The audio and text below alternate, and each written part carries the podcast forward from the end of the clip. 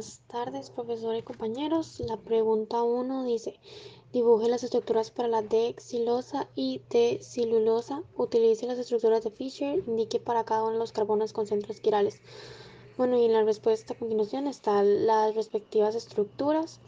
Y la respuesta es que en la D-xilosa hay tres carbonos quirales y en el D-cilulosa hay dos carbonos quirales. Para la pregunta número 2 se nos pide explicar qué es un acetal. Este es una molécula con dos grupos alcoxi unidos a un mismo átomo de carbono. Se suele diferenciar a los acetales de los etales. Mientras que el átomo de carbono funcional de los acetales está unido necesariamente a dos átomos de carbono, en los acetales al menos una de las valencias la ocupa en un átomo de hidrógeno. Sin embargo, las definiciones actuales consideran a los etales como un subgrupo de los acetales. Además, se nos pide explicar qué es un enlace glicosídico. Este es denominado así cuando todos los monómeros son de glucosa exclusivamente. Y enlace glicosídico si es el enlace se establece entre diversos hidratos de carbono.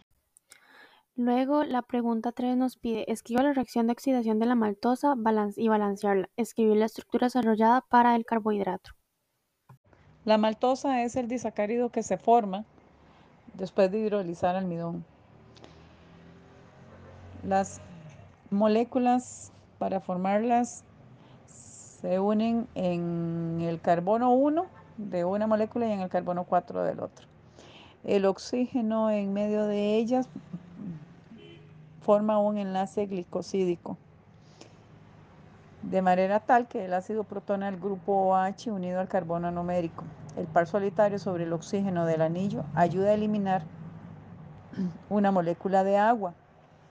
El carbono numérico en el ion oxocarbenio resultante está hibridado como sp2, por lo que en esta parte de la molécula es plana.